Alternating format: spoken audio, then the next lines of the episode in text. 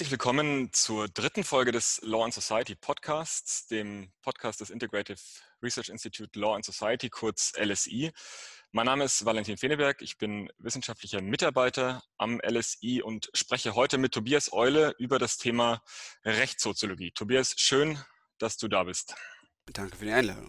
Herzlich willkommen. Seit dem 1. August ist Tobias Eule Professor für Rechtssoziologie ähm, an der Rechtswissenschaftlichen Fakultät der Uni Bern. Ähm, er hat zuvor Soziologie an der London School of Economics und in Cambridge studiert. In Cambridge hat er auch promoviert mit einer rechtsethnografischen Studie zur Anwendung des Migrationsrechts in deutschen Ausländerbehörden, die 2014 erschienen ist unter dem Titel Inside Immigration Law bei Palgrave.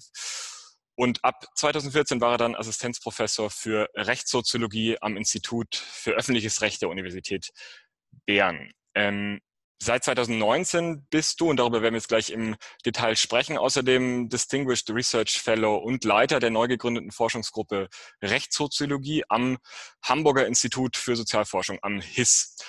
Und ähm, das verbindet uns direkt mit dem Thema dieses Podcasts, mit dem Thema Rechtssoziologie. Ähm, du leitest also diese Forschungsgruppe seit dem letzten Jahr. Ähm, wie kam es denn zu, zu deren Gründung und welche wissenschaftlichen Ziele verfolgt ihr mit dieser Gruppe?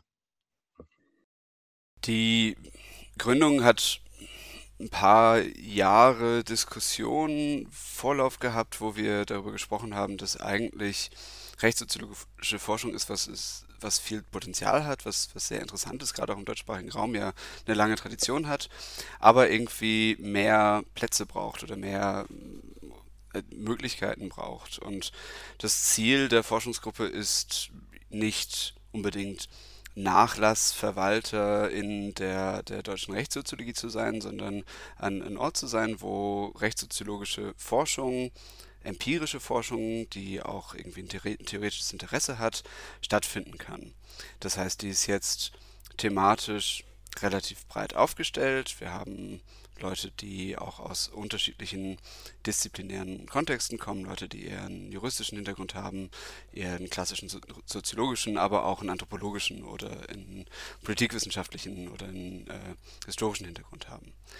Ähm, was wir uns vorstellen mit der Forschungsgruppe Rechtssoziologie ist wirklich die, die Themenfelder, für die sich Rechtssoziologie als, als, als Perspektive an, bietet, mehr bespielen zu können und damit in Austausch zu gehen mit den ganzen Einzelforschern, aber auch den Institutionen wie, wie eurer in Berlin, um ja einfach ein bisschen mehr Material zu haben und auch um, um, um, um langfristiger rechtssoziologische Forschung in Deutschland zu etablieren. Also ihr bündelt es ein Stück weit in Hamburg jetzt gewissermaßen, da auch verschiedene Disziplinen und Ansätze, könnte man das so sagen? Das wäre natürlich schon ein Wunsch. Ich glaube, es ist klar auch Wunsch des HIS, wenn die eine Forschungsgruppe machen, dass da irgendwie das, das zu, einer, zu einer Bündelung kommt. Aber eben, ich glaube nicht, dass wir uns primär als, als, als Nachlassverwalter sehen oder sozusagen als, als, als Traditionsvorbringer bringen, sondern es ist wirklich primär eine Forschungsgruppe, in der Forschung stattfinden soll, in der man sich auf rechtssoziologische Fragen konzentrieren kann ich glaube, für viele ist Rechtssoziologie ein spannendes Feld, aber immer auch irgendwie ein, Nebenprojekt, neben anderen Formen von Themen, mit denen man sich beschäftigt. Hier kann es wirklich rein um Rechtssoziologie gehen, wenn man es denn will. Und, und das ist sozusagen das Besondere, glaube ich, der Gruppe. Es ist ja nicht nur, nur ein spannendes Feld, sondern auch gewissermaßen ein weites Feld. Vielleicht kannst du kurz ein paar Beispiele nennen, entweder über die Personen, die jetzt bei euch angedockt sind, über deine eigene Forschung, über die wir gleich noch an einem Beispiel sprechen werden, oder eben über Forschungsprojekte, die jetzt über das HIS schon an euch herangetragen wurden, um was für konkrete Bereiche der Rechtssoziologie es beispielhaft bei euch gehen wird in den nächsten Jahren. Also ich glaube, grundsätzlich äh, versteht sich die Gruppe als eine, die eben einerseits empirisch arbeitet, äh, sei das über quantitative oder qualitative Datenerhebung, über historische, historische Archivarbeit, Auswertung von Sekundärdaten, aber die irgendwie in, in, in, in auch datengetriebenes Projekt ist, das sind glaube ich alle Forschungsprojekte so, und aber auch ein äh, ne, ne, ne Interesse an Sozialtheorie haben, also nicht nur äh, an, an engen rechtssoziologischer Theorie, sondern auch breiter an soziologischen Erklärungsangeboten. Das, das glaube ich, vereint alle Projekte, die sind dann thematisch sehr unterschiedlich. Wir haben eine Kollegin, die äh, zur kommerziellen Verwendung von Drohnen forscht im europäischen Luftraum. Wir haben eine Kollegin, die was zum äh, äh, Neokonstitutionalismus in Lateinamerika forscht und zu Konflikten um äh, Ressourcenkonflikte und, und, und, und Minenvergaben in Ecuador.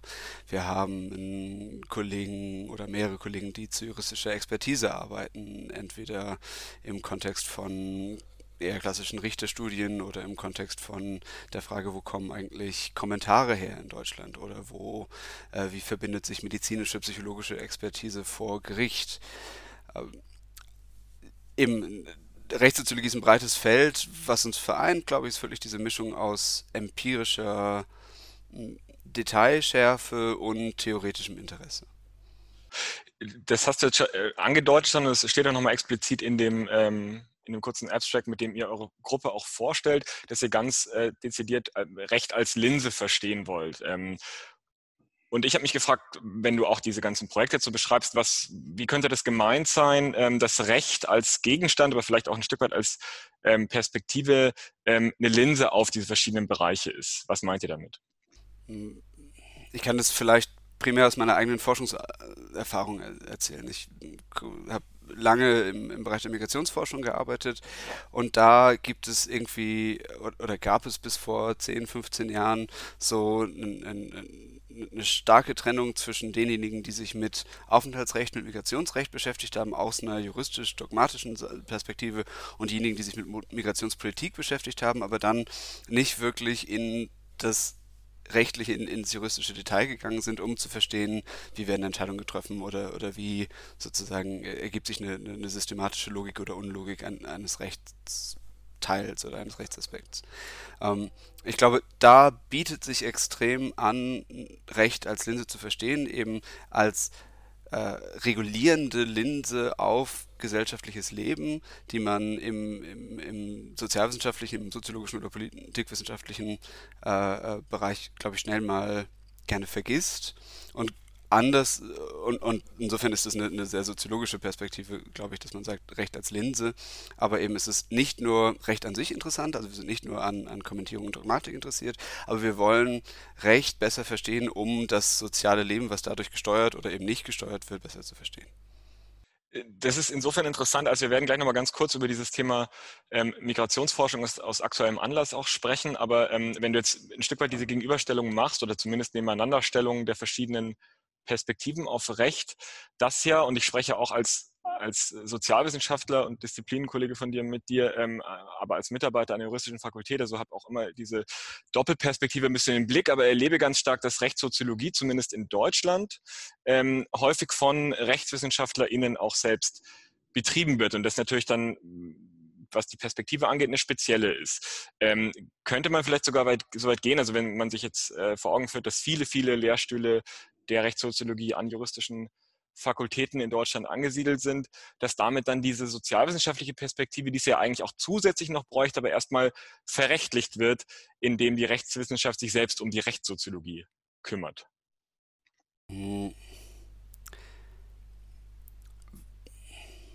Ich weiß nicht, ob ich dem so zustimme. Ich glaube, Erstens, dass das Besondere an den rechtssoziologischen Lehrstühlen oder an vielen rechtssoziologischen Lehrstühlen in Deutschland ist, dass das Lehrstühle für in der Regel einen, einen, einen materiellen Rechtsbereich und Rechtssoziologie oder manchmal dann noch Grundlagenfächer und manchmal noch Rechtsgeschichte oder Rechtsphilosophie oder Rechtstheorie sind. Das heißt, das Besondere ist, dass Rechtssoziologie sehr wohl existiert, aber häufig als ein von verschiedenen Aufgabengebieten einer Professur. Das bedeutet, dass man sich selbst wahrscheinlich, wenn man auf so einer Professur sitzt, ähm, als Professor oder Professorin quasi aufteilen muss, wie viel Zeit man wirklich für die Rechtssoziologie hat. Die äh, Forschungsgruppe Rechtssoziologie kann eben, genau wie meine eigene Professur glücklicherweise nur Rechtssoziologie machen. Das heißt, die, die, man hat im Zweifelsfall erstmal mehr Zeit. Ähm, das heißt, ich, ich, ich will nicht beurteilen, ob die Rechtssoziologie verrechtlicht wird, dadurch, dass sie an rechtswissenschaftlichen Lehrstühlen äh, äh, angesiedelt ist. Ich würde eher sagen, ähm, es ist sicherlich eine Herausforderung, Rechtssoziologie zu betreiben, wenn man das als eins von verschiedenen Nebenfächern in den Projekten macht.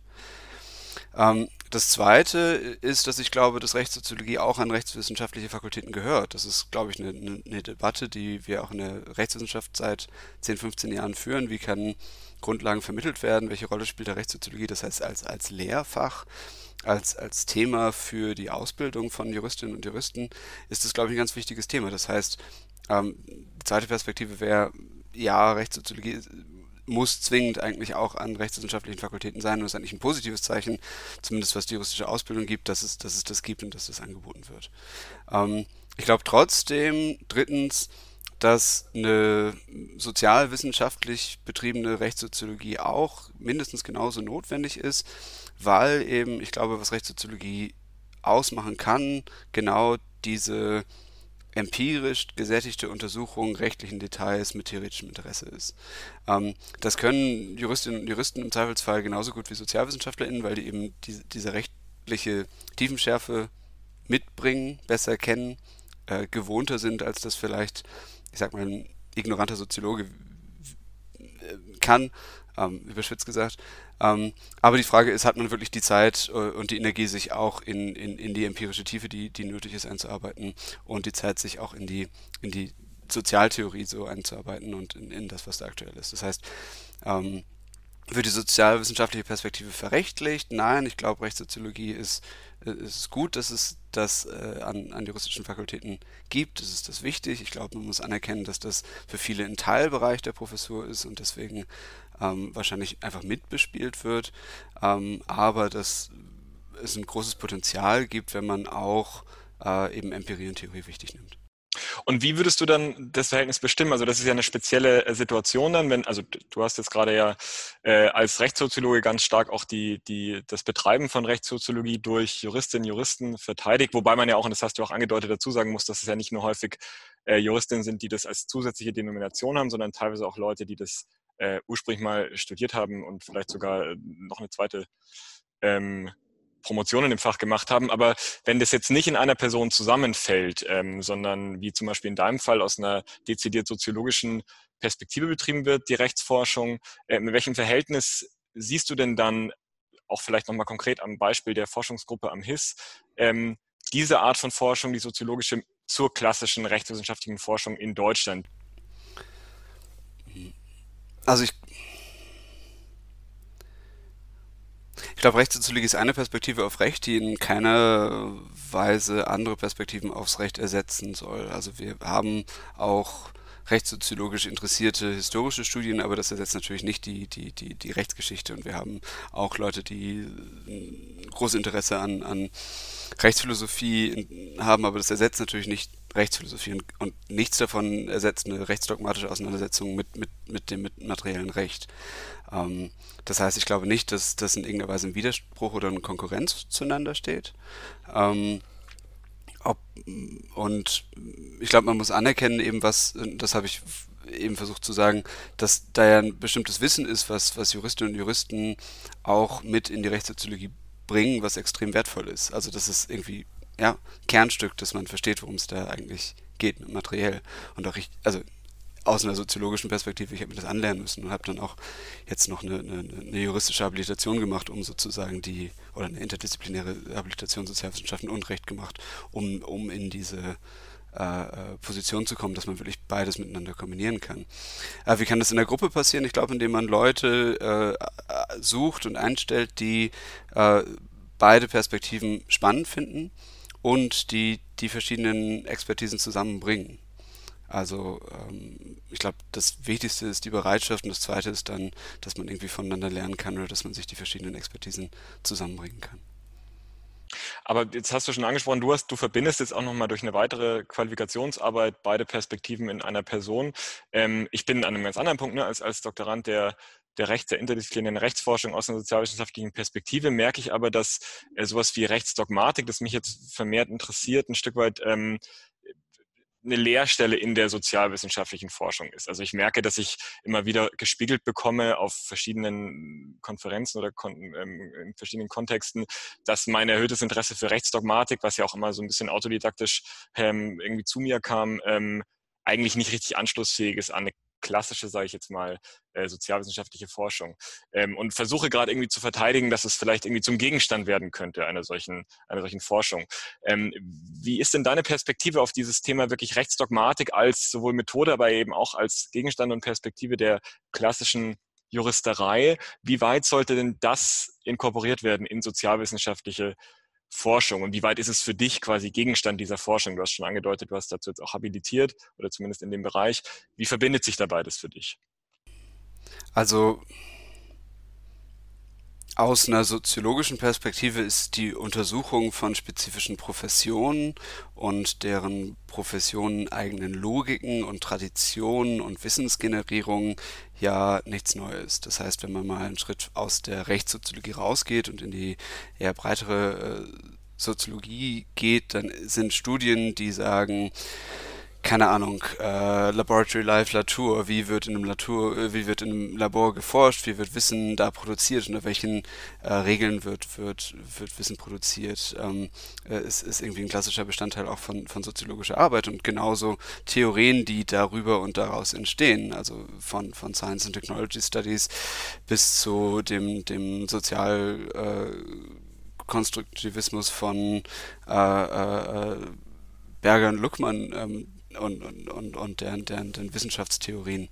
Ähm, insofern glaube ich, dass, dass die Beforschung von Rechtsdogmatik, genau wie die Beforschung eines naturwissenschaftlichen Labors oder äh, von äh, Arbeitermilieus und Arbeiterverbänden sehr wohl Teil sozialwissenschaftlicher Perspektive sein kann und dann jetzt wieder als rechtssoziologische, als Rechtssoziologe gesprochen auch sein muss. Denn Rechtsdogmatik ist eine ganz spezifische Form der, der Wissensgenerierung oder der, der, des, des Wissenslabelings. ist eine ganz spezifische Art und Weise, wie äh, auch Expertise äh, also persönliche Expertise bekommen und behalten wird, hat sehr viel auch mit, mit Netzwerken, mit, mit Verlagen, mit, mit, mit, mit dem Austausch derselben zu tun.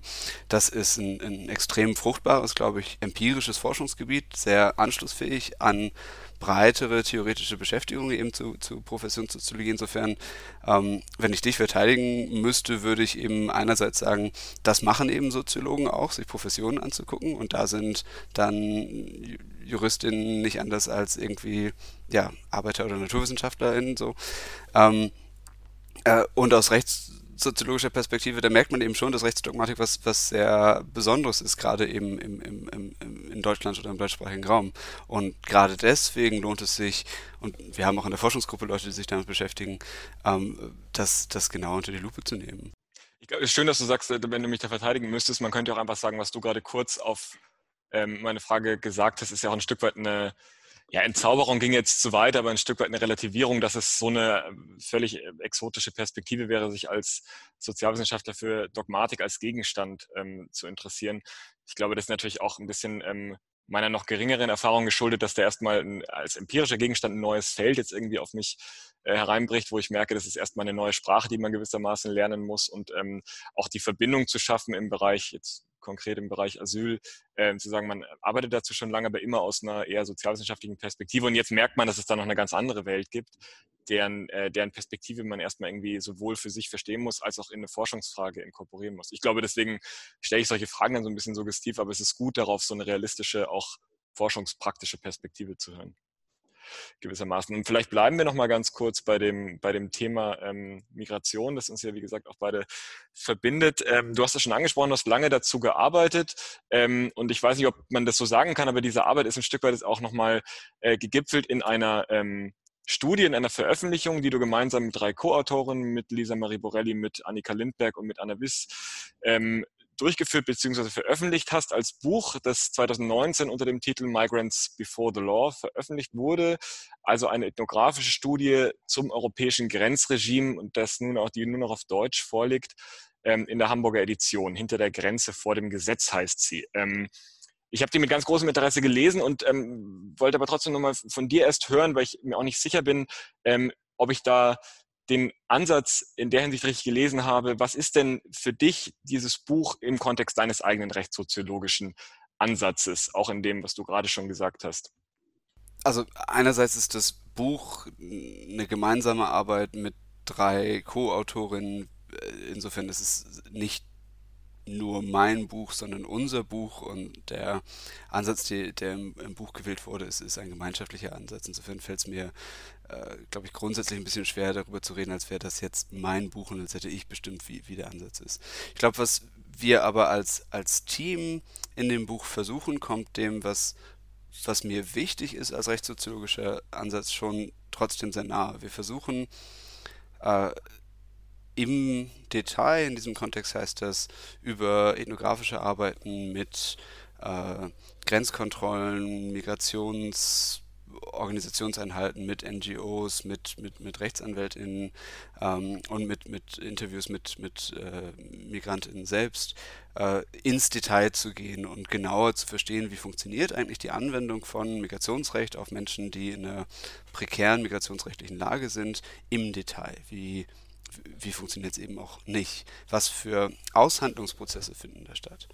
Dafür braucht man einerseits Wissen darüber, wie, wie, wie wäre es eigentlich ähm, materiell gegeben, was sind eigentlich die rechtlichen Voraussetzungen, aber dann muss man eben auch sich die Zeit nehmen zu schauen, okay, äh, äh wie sieht es in der Praxis aus und wie sieht es vor allem aus den verschiedenen Perspektiven aller Beteiligten aus. Das ist, ist, ist eine, glaube ich, äh, relative Stärke des Buchs, dass wir das in, vergleichend in acht Ländern machen, aber auch da jemals versuchen, unterschiedliche Perspektiven einzunehmen.